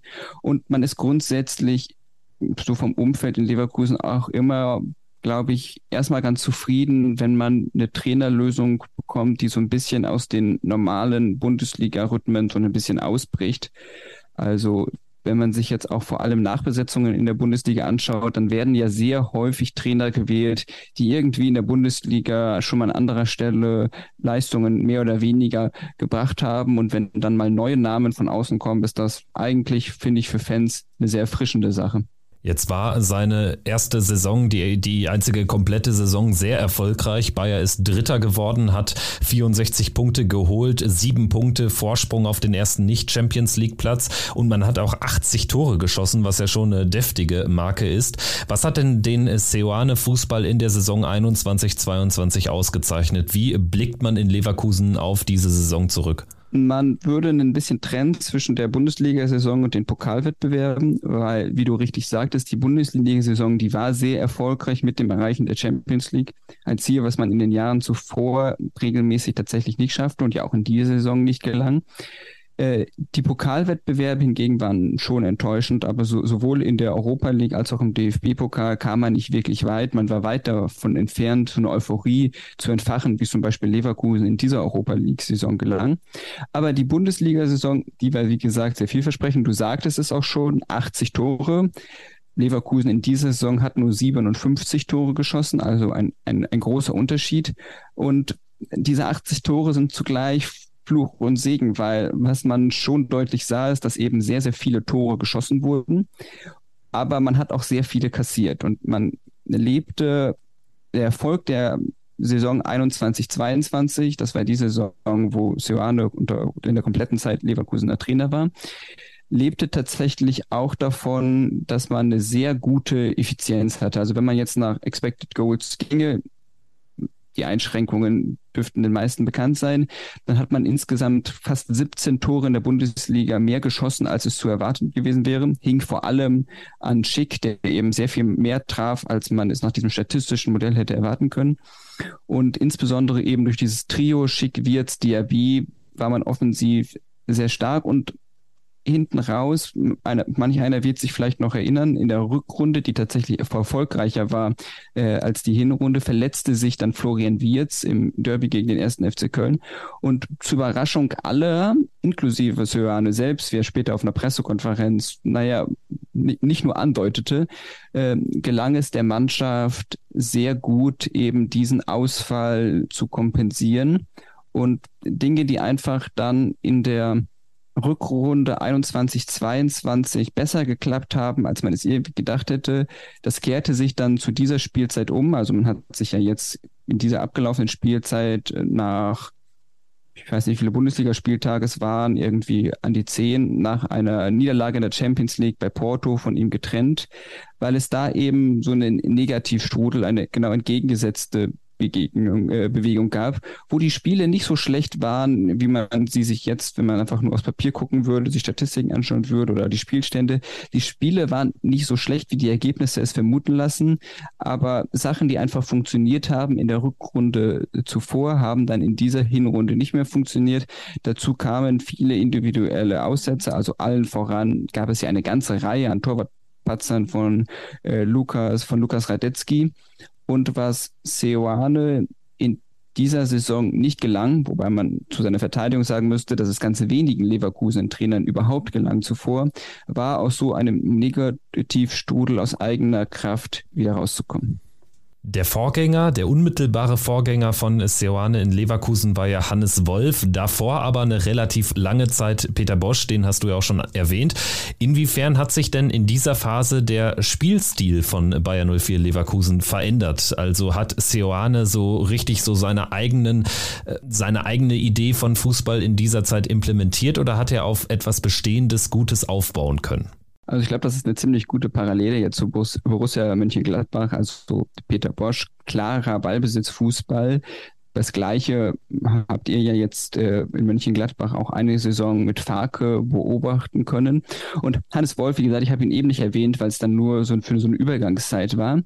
Aber der Wechsel, den Leverkusen dann gemacht hat vom Ballbesitz von Bosch zu eben dem doch flexibleren, variableren, vertikaleren Spiel von Ceoane. Diese Entwicklung, die wird jetzt wahrscheinlich in München-Gladbach auch zu sehen sein. Also es, mich würde es jetzt sehr überraschen, wenn man einen Ceoane-Fußball nächste Saison bei Borussia Mönchengladbach sehen würde mit sehr viel Ballbesitz, äh, so wie man es unter Farke versuchte. Es gab natürlich Spiele, wo auch unter Seoane hohe Ballbesitzanteile waren, aber insbesondere äh, gegen Top-Mannschaften waren teilweise sehr, sehr niedrige Werte diesbezüglich zu beobachten, 30, 35, 40 Prozent, weil der Ansatz von Seoane doch ein anderer ist. Also man konnte das, finde ich, auch gut auf der einführenden Pressekonferenz äh, hören, die äh, Seoane in Gladbach gab, wo es viel über diesen Borussia-Weg ging. Scheint mir jetzt ein ganz geflügeltes Wort äh, in Mönchengladbach zu sein. Ja, in der Tat. ich schaue nicht so viele äh, Pressekonferenzen von Borussia Mönchengladbach, aber ich glaube, nach einer Pressekonferenz äh, allein reichte mir die Phrase schon, so oft kam sie vor. Aber wie auch immer, es scheint ja ein sehr vernünftiger Weg zu sein, junge Spieler äh, zu entwickeln, auch aus der Notwendigkeit heraus, die es natürlich äh, in Mönchengladbach gibt, weil man jetzt international nicht mehr so dabei ist, wie man es vor einigen Jahren auch mal war, dass man da eben auch den Zwang hat, junge Spieler entwickeln zu müssen und wo du magst mich jetzt korrigieren, wo ich jetzt von außen schon das Gefühl hatte, dass man relativ viel in die Jugendarbeit investiert, aber in der letzten Zeit die Durchlässigkeit nicht wirklich gegeben war. Klar, natürlich wegen Farkes geringer Rotation, dass da wenig Spieler Einsatz bekommen, Einsätze bekommen haben. Aber ich erinnere mich jetzt an Jordan Bayer, aber ansonsten fallen mir nicht viele Borussen ein, die nachhaltig eben den Sprung in eine europäische Top-Liga äh, geschafft haben. Und das wird eben eine Aufgabe sein von Seoane, wo er eben auch persönliche Erfahrungen mitbringt. Also ihr habt ja schon mit dem Kollegen aus der Schweiz gesprochen. Beim FC Luzern hat er ja auch jahrelang die Nachwuchs betreut und auch in Leverkusen war beobachtbar, dass er zwar Grundideen hatte, wie er spielen lassen möchte. Also äh, wir werdet relativ sicher, ihr werdet eine Viererkette sehen. Ihr werdet relativ sicher sehen, dass mehr Fokus auf den Umschaltfußball gelegt wird. Die vielen Gegentore kamen auch immer so ein bisschen daher, dass man auch mit so ein bisschen Mut zum Risiko verteidigte. Also man positionierte äh, in Leverkusen immer drei bis vier Spieler außerhalb äh, des 16ers und im Bereich um des 16ers herum für, für den Fall, dass man den Ball gewinnt, dass man dann sehr schnell umschalten kann. Insbesondere Wirtz war da ein Schlüsselspieler, der durch seine Läufe viele Räume zog und durch, dadurch sehr viele Anspielstationen gab. Das erklärt unter anderem, warum es so viele Tore gab, aber auch ähm, so viele ähm, Gegentore. Und diese Vertikalität ist schon etwas anderes als das Ballbesitzspiel äh, von eben Bosch und auch von Farke. Also man baut natürlich immer auf einzelnen Sachen auf, aber dass man jetzt eine Kontinuität ziehen kann zwischen Bosch und Seoane, gab es nicht und es wird auch keine spielerische Kontinuität in der Form geben zwischen Farke und Seoane. Tatsächlich hat der Kollege aus Luzern etwas Ähnliches erzählt, was den fußballerischen Ansatz von Seoane anbetrifft, und zwar, dass er jetzt äh, keinen dogmatischen Ansatz hat, sondern eher einen pragmatischen verfolgt. Würdest das du anhand jetzt auch deiner Schilderung so bestätigen können? Das würde ich schon bestätigen. Also es gibt natürlich diese äh, man ist in also man, er ist weniger dogmatisch als ein Trainer wie zum Beispiel Peter Bosch, wo gesagt wurde, unter Ballbesitz Fußball mache ich nichts. Man hat natürlich immer so Grunddogmen. Also es ist jetzt nicht komplett äh, fluide, dass man in der einen Woche das macht und in der anderen Woche das. Also es hat jetzt keine Beliebigkeit, sondern es gibt schon so diese Grundelemente, die man auch über längere Linien ziehen kann. Also könnten uns jetzt einzelne Sachen rauspicken, aber es ist zum Beispiel schon so eben die Vertikalität, die ich genannt habe, dass man im Pressing äh, relativ äh, zurückhaltend im Angriffspressing ist. Also Angriffspressing ist das, der Gegner ist schon länger im Ballbesitz und dann laufen die eigenen Spieler dieser Spieler an, um dann den Ball zu gewinnen. Dafür ist man sehr viel aggressiver im Gegenpressing. Gegenpressing ist das Pressing nach Ballverlusten, also wenn man den Ball verliert, dass man ihn dann versucht, schnell wiederzukriegen. Da hat man schon in der ganzen Karriere von Seoane Muster gesehen, dass das Gegenpressing immer sehr aggressiv ausgelegt wird. Also wenn die Mannschaft einmal den Ball verloren hat, dass man dann in den wenigen Sekunden danach versucht, direkt den Ball wiederzukommen, dass der Gegner gar nicht erst in die Möglichkeit kommt, eben diesen Ballgewinn zu nutzen. Dafür aber ein schwächeres Angriffspressing.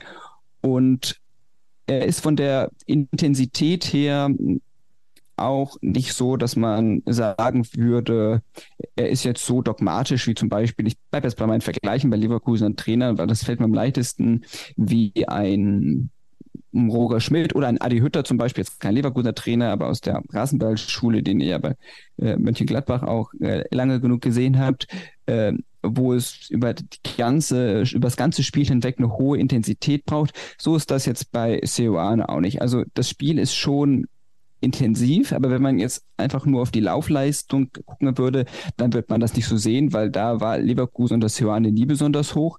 Wenn man sich aber dann die Anzahl an Sprints anschaut, war Leverkusen in der Saison 21, 22 auf Platz 4 in der Bundesliga. Also in ausgewählten Momenten ist es dann sehr intensiv, äh, über das ganze Spiel hinweg nicht.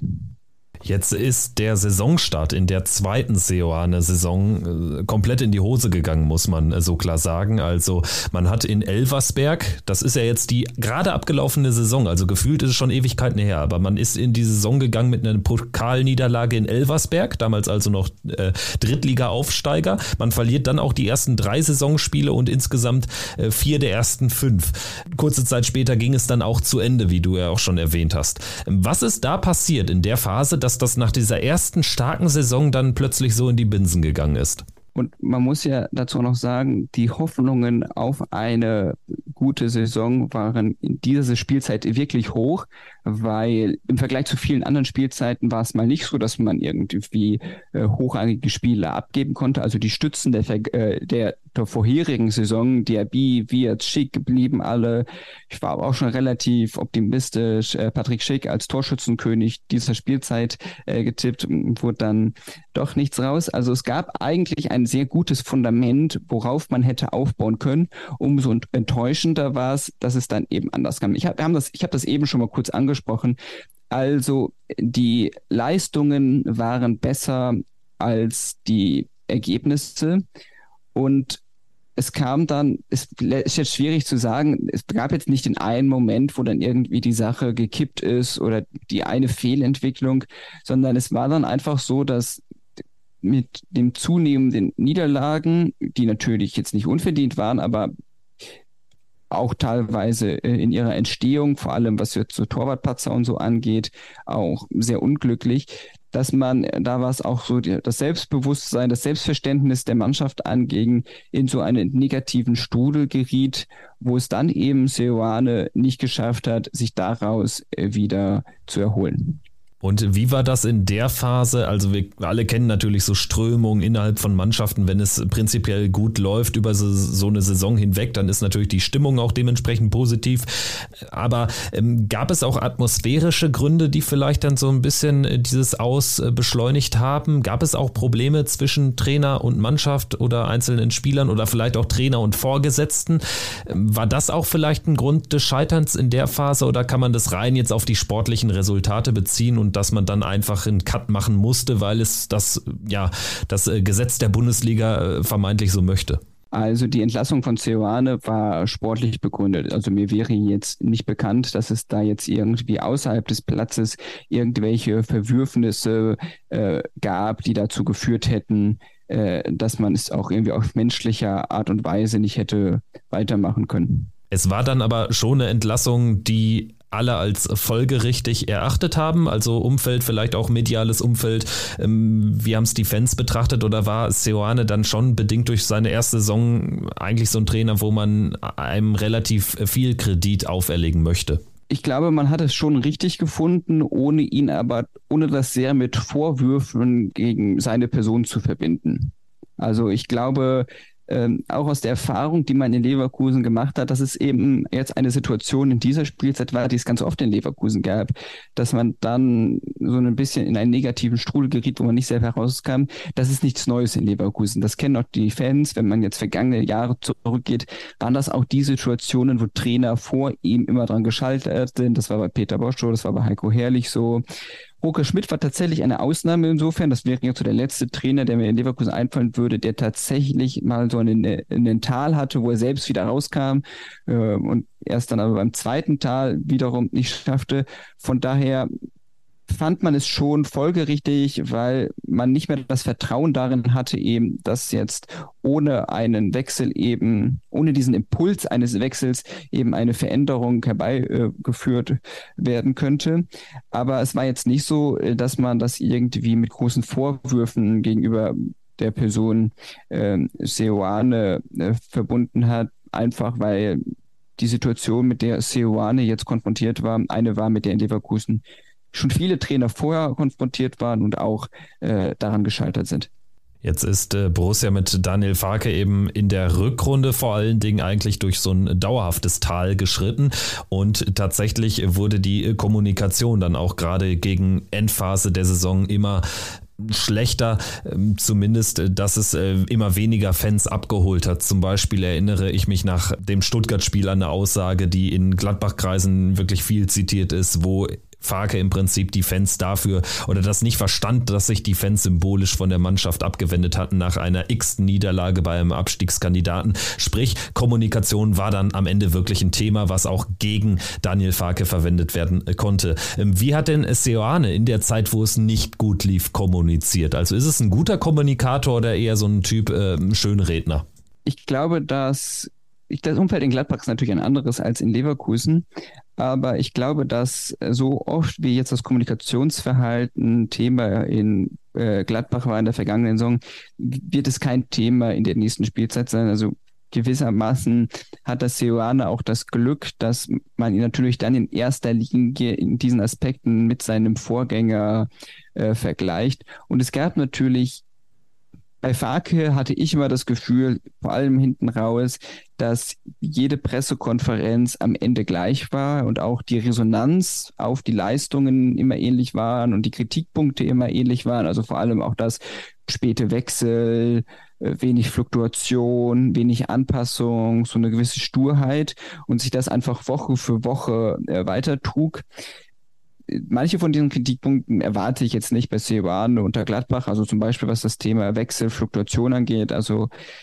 einerseits hat man in Leverkusen gesehen, dass er viel mehr Spiele eingesetzt hat, auch mehr gewechselt hat äh, im Spiel, auch umgestellt hat in Spielen, wenn es nicht funktioniert hat.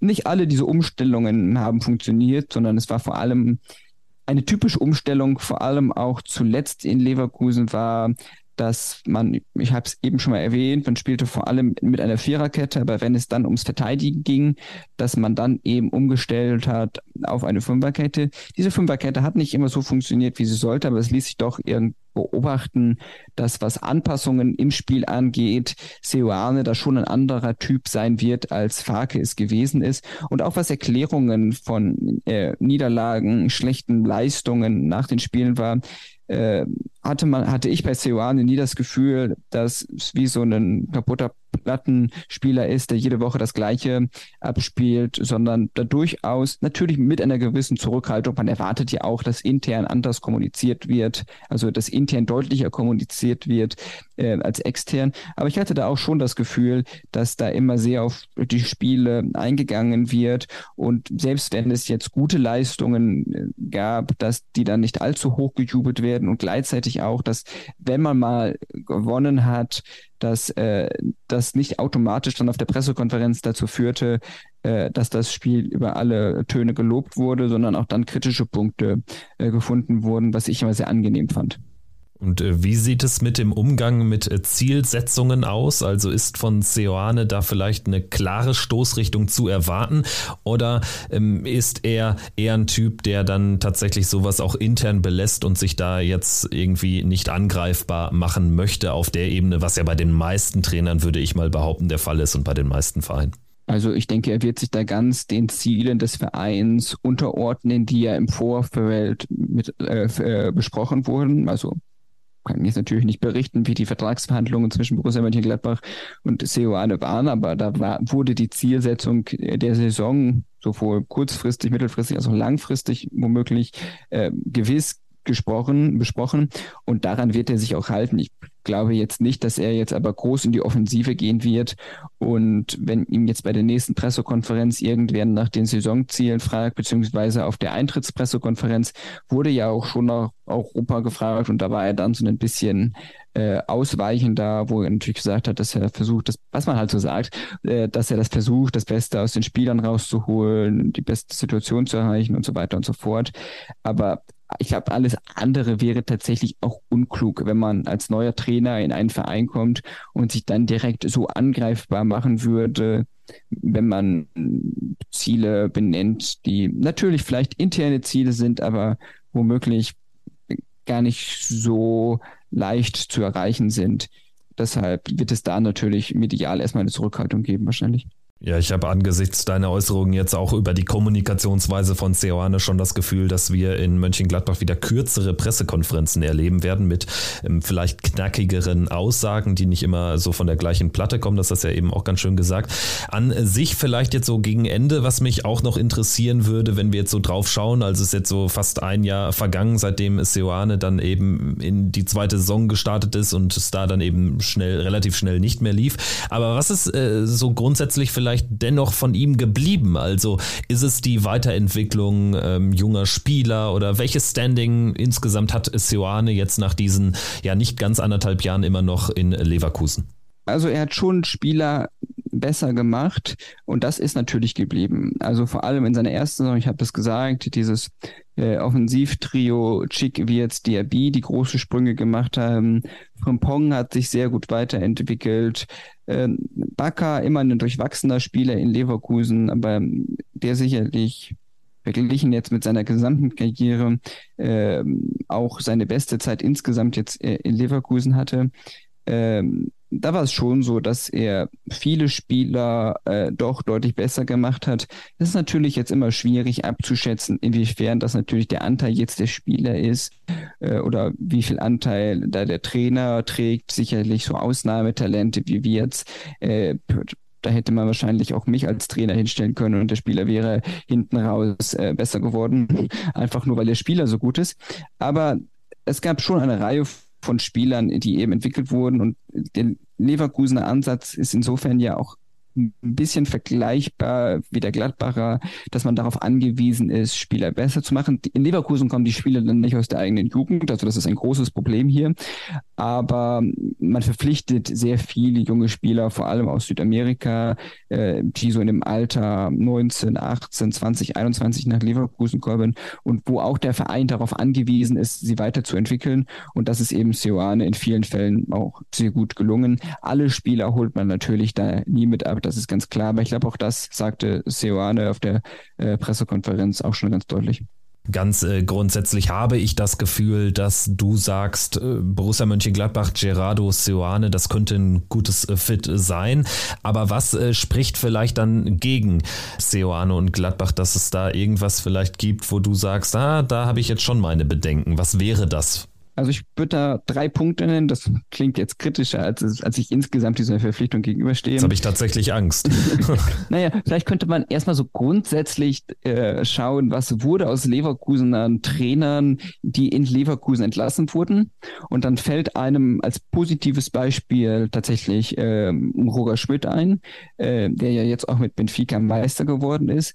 Ansonsten Robin Dutt, Sammy Hüppier, Heiko Herrlich, Peter Bosch, hatten alle keine wahnsinnig guten Phasen eben äh, nach ihrer Zeit in Leverkusen. Aber gut, das ist jetzt ein, vielleicht ein bisschen ein schwaches Argument, äh, weil natürlich die Leistungen dieser Trainer jetzt nichts mit Sioane zu tun haben müssen. Aber so als Eindruck fand ich das dann doch ähm, ganz spannend. Was man natürlich äh, gespannt abwarten muss, ist die Transferperiode der Gladbacher, weil so sehr wir auch jetzt darüber gesprochen haben, dass er sich natürlich den, den Qualitäten der Spieler anpasst, gäbe es schon so ein paar Eigenschaften, Spielerprofile, äh, die so einem Seoane sehr gut kämen. Also wir sprachen sehr über diesen Umschaltfußball, dafür braucht man natürlich äh, sehr viel Tempo. Aber da wird man einfach abwarten müssen, wie sehr jetzt diese, wie sehr man äh, später sagen kann, dass diese Transferperiode, was die Spieler, die gekommen sind, auch von Ceoane geprägt wären. Ähm, aber das wäre sicherlich ähm, so ein Punkt, äh, den man da ähm, sagen könnte. Und dann ist natürlich die Frage, wenn es tatsächlich mal so eine Phase gibt, wo es weniger läuft, wie reagiert das Gladbacher Umfeld dann? Ist es eher aufmunternd oder droht dann auch so die Gefahr äh, eines äh, negativen Strudels, so wie es dann zuletzt in Leverkusen der Fall war?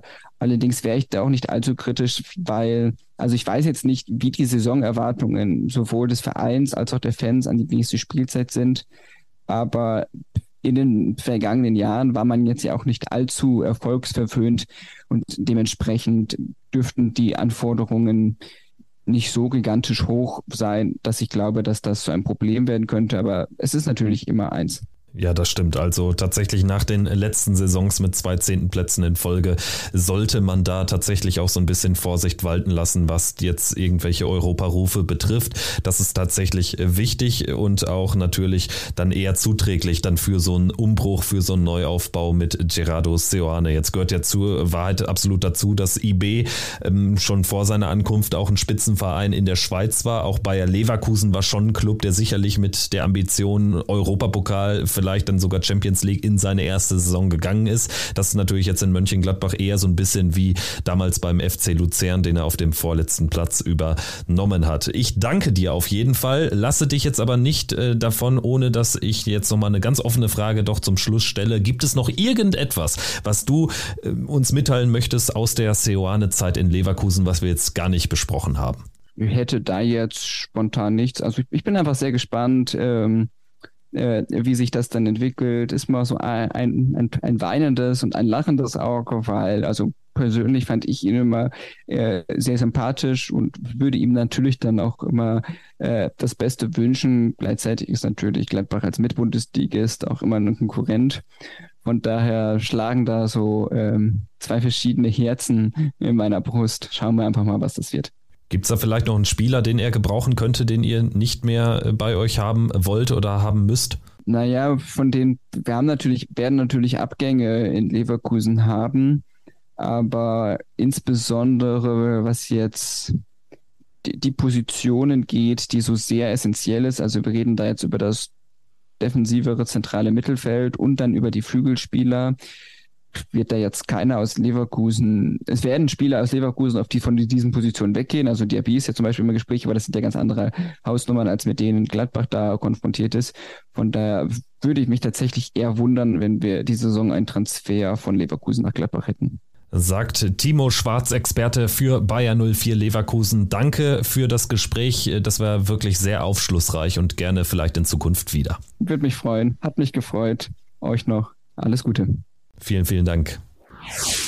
Ja, das war Timo Schwarz. Danke nochmal an beide Experten in dieser Folge an dieser Stelle.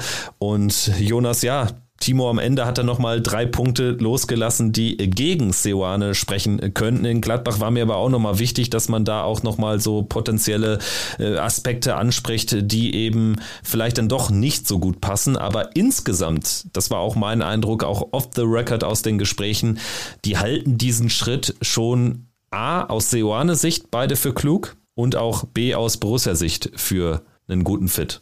Ich fand tatsächlich diese Parallele, die er so aufschlüsseln konnte, zwischen Bosch und äh, Seoane und Fark und Seoane sehr interessant, dass das halt quasi ja sehr ähnlich einfach ist. Also von so einem Ballbesitzansatz zu einem eher ähm, geradlinigen, direkten, intensiven, vertikalen Ansatz äh, zu gehen.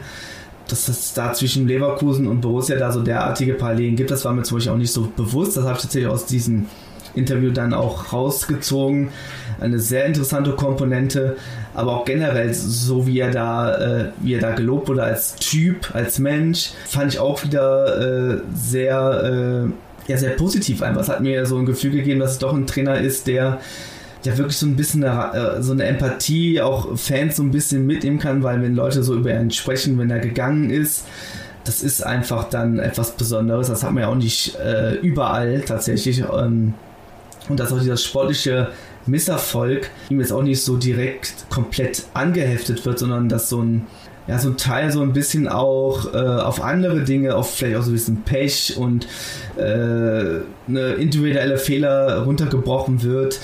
Äh, Radetzky hat ja bei uns ja, ähm, haben wir ja gesehen, wie gut er patzen kann. Also in, im vorletz, am vorletzten Spieltag in der letzten Saison. Also ich fand das schon eine ziemlich faire Zusammenfassung. Ähm, die negativen Kritikpunkte, die fand ich auch okay, die zu nennen, aber es ändert nichts daran, ähm, dass mein Eindruck insgesamt von Ciano sehr positiv bleiben wird. Ja, das äh, sehe ich auch so. Das ist das, was ich auch mitnehme jetzt aus diesen beiden Gesprächen. Das war wirklich aufschlussreich. Es war auch gut, ähm, dann tatsächlich mal zu hören, warum er in Leverkusen entlassen wurde, denn ich bin ja auch ehrlich, ich bin jetzt bei den Leverkusen-Themen jetzt nicht der Erste, der da auf der Matte steht und direkt erstmal mehr erfahren möchte und dann jeden Text äh, rund um Seoane anklickt. Irgendwie ganz generell hatte ich das Gefühl, ach krass, der war diese, also letzte Saison, die gerade abgelaufene Saison noch Trainer in Leverkusen, das hatte ich gar nicht mehr auf dem Schirm, weil es einfach so ein Verein ist, der dann wie viele in der Bundesliga dann mehr oder weniger doch unter dem Radar läuft oft. Ja, genau. Also ich, ich, war auch sehr froh, dass in einem Interview das dann mal so ein bisschen aufgeschlüsselt wurde, weil ich mir auch keinen Reim darauf machen konnte. Man sagen, die Ergebnisse, jetzt hat man so ein bisschen mal so Hintergrundinformationen zu dieser ganzen Sachlage, dass es natürlich eher dann an, an individuellen Fehlern lag und an ähm, ja, einfach fehlenden Ergebnissen. Das ist schon mal etwas, was mich deutlich mehr beruhigt als jetzt wenn ich auf unsere letzte Saison blicke, wo es ja auch eher so war, dass wir zu Recht sehr oft in der Höhe verloren haben, wo Leistung und Ergebnis einfach passten übereinander, leider sehr oft negativ übereinander passten. Da bin ich dann doch froh, dass es dann bei Sioane nicht so war, ähm, zumindest so wie es dann halt in dem Interview geäußert wurde. Genau, also noch ein Aspekt, der vielleicht, äh, den man vielleicht noch erwähnen könnte, ist diese Sache mit dem Borussia-Weg und Spieler weiterentwickeln. Da hat ähm, Timo ja auch nochmal so ein bisschen hervorgehoben, dass ihm das ja auch so ein bisschen gelungen ist. Zumindest gibt es Anzeichen, man kann es natürlich, hat er auch äh, gut begründet. Äh, es muss ja nicht unbedingt daran liegen, dass er das geleistet hat, sondern auch natürlich ein Teil die Spieler auch ja selber mitbringen können durch bessere Trainingsleistung und so weiter und so fort.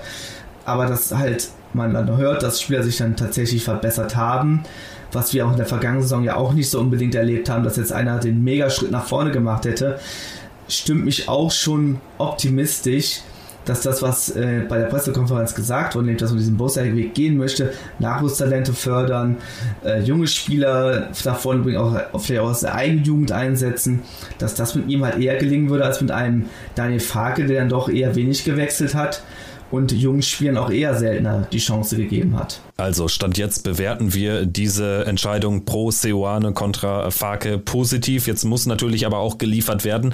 Es muss vor allen Dingen natürlich auch dieser Transfer Sommer genutzt werden. Also Robin Hack vielleicht, wenn der Podcast in ein paar Stunden am nächsten Morgen, also wir nehmen konkret gerade am Dienstagabend auf, wenn er dann veröffentlicht ist, vielleicht ist ja dann diese Meldung schon draußen, aber das äh, wäre natürlich wichtig, dass da Bewegung reinkommt, vor allen Dingen auf die Abgangsseite, damit wir handlungsfähig sind ähm, auf der Zugang Zugangsseite, denn ohne nennenswerte Abgänge wird da wohl erstmal nicht so richtig Bewegung reinkommen. Wir haben schon in der letzten Folge die Sorge geäußert, dass dann vielleicht wieder so ein bisschen was an Borussia vorbeiläuft. Das äh, darf nicht passieren.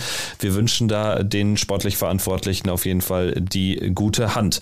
Jonas, ich denke, wir sind durch für heute. Wenn du nichts mehr hast, dann würde ich sagen, äh, melden wir uns einfach jetzt ja so in unregelmäßig regelmäßigen Abständen auch im, im Sommer wieder hier im Pfostenbruch. Es wird ja ja sicherlich ein ereignisreicher Sommer werden aus Borussia Sicht. Davon gehe ich auch aus, dass es ereignisreich wird. Irgendwann wird der erste Dominostein dann fallen. Wie auch immer dann den Verein verlässt und was wir dann an neuen Spielern bekommen. Der Sommer bleibt absolut spannend und um darauf anzuknüpfen, äh, anzuknüpfen, was du noch gesagt hattest, natürlich reden wir immer noch so eine Art Blackbox, weil wir noch nicht genau wissen, worauf es jetzt hinauslaufen wird, offene Transfers. Wir wissen im Endeffekt nicht, wie diese ganze Mannschaft halt am Ende aussehen wird. Ähm, am Ende ist aber entscheidend natürlich unser ganzes Lob, unsere optimistische Stimmung muss am Ende natürlich auch durch entsprechende Leistungen, durch den Trainer und die Mannschaft einfach bestätigt werden. Äh, ansonsten ist das alles auch nur Schall und Rauch, was wir halt hier besprechen. Es muss einfach mal wieder geliefert werden. Wie immer on point am Ende. Danke dir, Jonas, für diese Folge. Hat Spaß gemacht. Wir hoffen, es geht euch genauso. Wenn euch dieser Podcast gefällt, dann abonniert ihn doch gerne, dann teilt ihn, leitet ihn an Freunde, Familie weiter. Dann verpasst ihr auch keine Folge mehr und idealerweise die neuen Hörerinnen und Hörer, die wir dazu gewinnen können, auch nicht. Also, das würde uns sehr freuen und wir melden uns dann in ein paar Tagen, wenigen Wochen wieder hier im Pfostenbruch. Macht's gut. Ciao. Ciao. Triumphe, Höhepunkte, auch bittere Niederlagen, Kuriositäten wie den Pfostenbruch